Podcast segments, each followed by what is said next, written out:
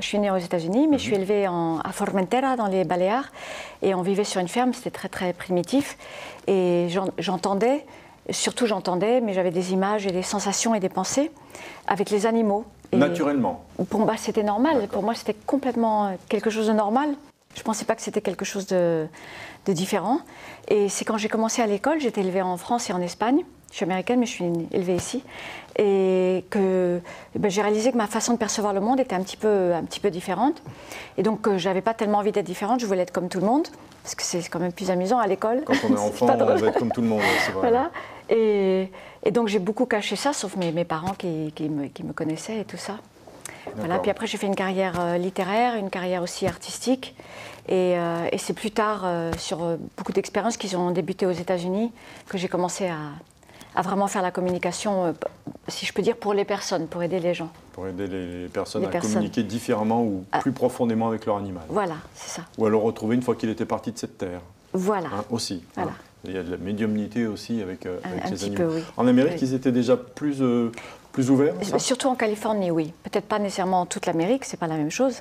Mais la Californie, oui. D'accord. Oui. Alors, vous donnez des cours, mais vous ne dites pas que vous formez les personnes oui. à la communication. Pourquoi? Il y a une petite différence Parce que parce que j'ai pas vraiment envie d'avoir la responsabilité des, de ce que vont dire les autres personnes, parce qu'apparemment j'aurais une responsabilité karmique entre guillemets que j'ai pas tellement envie d'avoir. Et je, non, je, je, je, les prépare. Enfin, c'est une initiation. Et après, si eux ils veulent aller plus loin, il faut qu'ils fassent leur propre travail interne et avec leur propre pratique. D'accord. C'est que oui. de la pratique ou comment est-ce qu'on améliore une fois qu'on a reçu les cours ou c'est juste de la pratique et de l'expérience? Oui, bah, il y a beaucoup de pratique, hein, je pense. Beaucoup de pratique et aussi, je pense qu'il y a beaucoup, enfin de ma façon de voir, hein, je n'ai pas la vérité absolue du tout, euh, la pratique et aussi le travail interne, le travail de, de quiétude interne et, et, puis un certain développement de conscience. Qui, qui, se travaille par la méditation et les choses comme ça. Enfin, c'est ce que je pense. Oui, d'accord. En tout yeah. cas, c'est votre, votre façon de, de voir, de faire, d'avancer. Yeah. La méditation, la paix intérieure, le recentrage, exactly. s'équilibrer pour retrouver les énergies de l'animal, c'est un pour, peu ça pour Plutôt pour percevoir, pour percevoir les informations euh, de façon euh, auditive, sensorielle, visuelle, etc. Comment, alors on a dû vous la poser 10 millions de fois cette question, mais c'est intéressant, comment être sûr que ce n'est pas un effet de notre imagination, mais vraiment une information de l'animal. Oui. Comment différencier, dissocier les deux? Oui. Alors, il y a un moment où il y a la claire connaissance qui se met en, en jeu. C'est-à-dire la perception, elle vient par la claire-audience, la claire-sentience, la claire-voyance euh, et le clair-olfactif. C'est comme ça que viennent toutes les perceptions. Olfactif également Oui, absolument. C'est très important dans la communication. Elles viennent par tous ces sens-là. Et, mais il y a un moment où vraiment la claire connaissance, elle se met en place, on, on, on, on sait que c'est ça. On dit je sais, je ne sais pas pourquoi je sais, mais je sais. Et c'est comme le baromètre. La claire connaissance, c'est le baromètre qui dit oui, c'est ça. Même si en face, on n'a pas les, de validation nécessairement ou on n'est pas sûr. Il y a une certitude interne. Il n'y a plus de doute. Une certitude euh, interne dans le ventre avec des énergies, on sait. Voilà, voilà. on sait. On sait parce qu'on vous a donné la bonne information, il n'y a plus de doute. Donc, ça nécessite un certain lâcher-prise, là aussi. On entend souvent ce mot, lâcher-prise, dans cette émission, mais oui. c'est ça?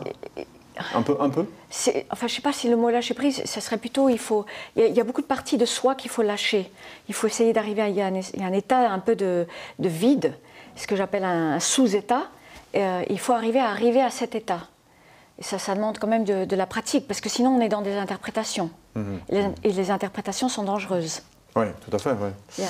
Tout à fait. Alors, ce qu'il y a de certain, euh, vous qui nous regardez, euh, si vous avez un animal, un chat, un chien, ou même un raton laveur, ou un hamster, on, on, sait que eux reçoivent les informations qu'on transmet. Quand on a un chien, qu'on a des crises d'angoisse, souvent il vient vous voir et vous comprenez qu'il a reçu l'information de votre crise d'angoisse.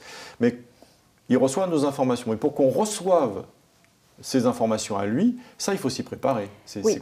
plus compliqué. Ça va dans un sens, mais dans l'autre, ça demande de la préparation, de notre part. Oui. Hein? Oui, mais c'est parce que nous, eux, ils vivent dans un état de, de présence, de hyper présent.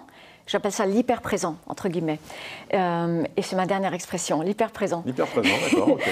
et ils sont dans cet état-là, et dans cet état-là, ils, ils, perçoivent à un niveau très profond. C'est-à-dire, si nous, on fait semblant que tout va bien, mais au fond de nous, il euh, y, y, a des choses qui ne vont pas, ils vont percevoir le fond du fond du fond du fond. Ils perçoivent à un niveau très profond. Mais nous, on n'est pas habitués. Alors pour nous, pour percevoir ça, il faut, on est au, il faut qu'on travaille. Il faut aller le retrouver. Il faut les retrouver. On l'a eu peut-être à l'origine, mais il faut aller le retrouver. Voilà. Oui. Hein ça. Donc tout le monde peut développer ses capacités. Absolument. Enfin, ses capacités. Cette, euh, Si on veut courir le marathon, il faut s'entraîner. Si on veut Oui. mieux communiquer avec son animal, il faut s'entraîner. Exactement. Tout le monde peut travailler. Tout le monde peut la- tout le monde l'a.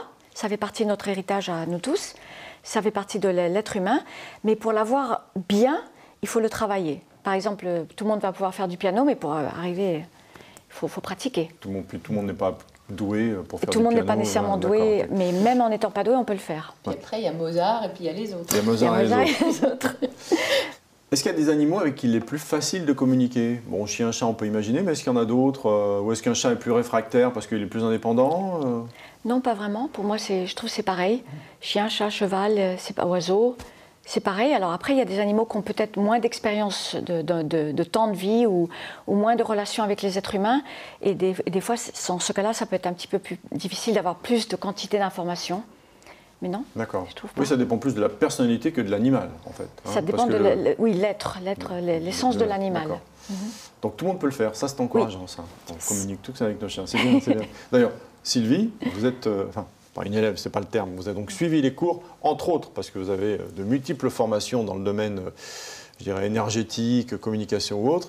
Euh, il y a combien de temps que vous avez commencé à suivre les cours avec Léla Et là, c'était en 2009, notre rencontre. Une dizaine d'années. Ouais, ouais. Et pour vous, pourquoi? Pourquoi, vous Pourquoi avez été Alors chercher en fait, euh, parce que moi, je soutenais, euh, je faisais une conférence euh, sur euh, le comportementaliste, et donc je faisais une conférence sur l'enfant et le chien, et j'étais dans un colloque où il y avait d'autres comportementalistes qui faisaient des conférences, et l'une des comportementalistes faisait une conférence sur la communication animale. Et quand elle a fait ce thème-là, pour moi, la communication animale, c'est-à-dire elle allait traiter la communication homme-animal, tous les différents sens de l'animal, etc. Et en fait, pas du tout. Elle est partie sur la communication animale telle que Laïla la pratique. Et là, je suis restée euh, scotchée et je me suis dit, euh, j'y crois pas. Mais si ça existe, je veux pas passer à côté. Ah, c'est pas mal ça. Et donc, je me suis dit, je vais aller voir. Et euh, je vais faire des, je vais tester, je vais essayer, je vais voir, et, et puis je me ferai mon opinion. Et puis si ça existe, eh ben, ça serait un outil fabuleux à rajouter à ceux du métier de comportementaliste, parce que le comportementaliste va chercher l'information auprès de l'homme, l'interprète animalier ou le communicateur animalier va chercher auprès de l'animal, et donc ça fait la synthèse de tout.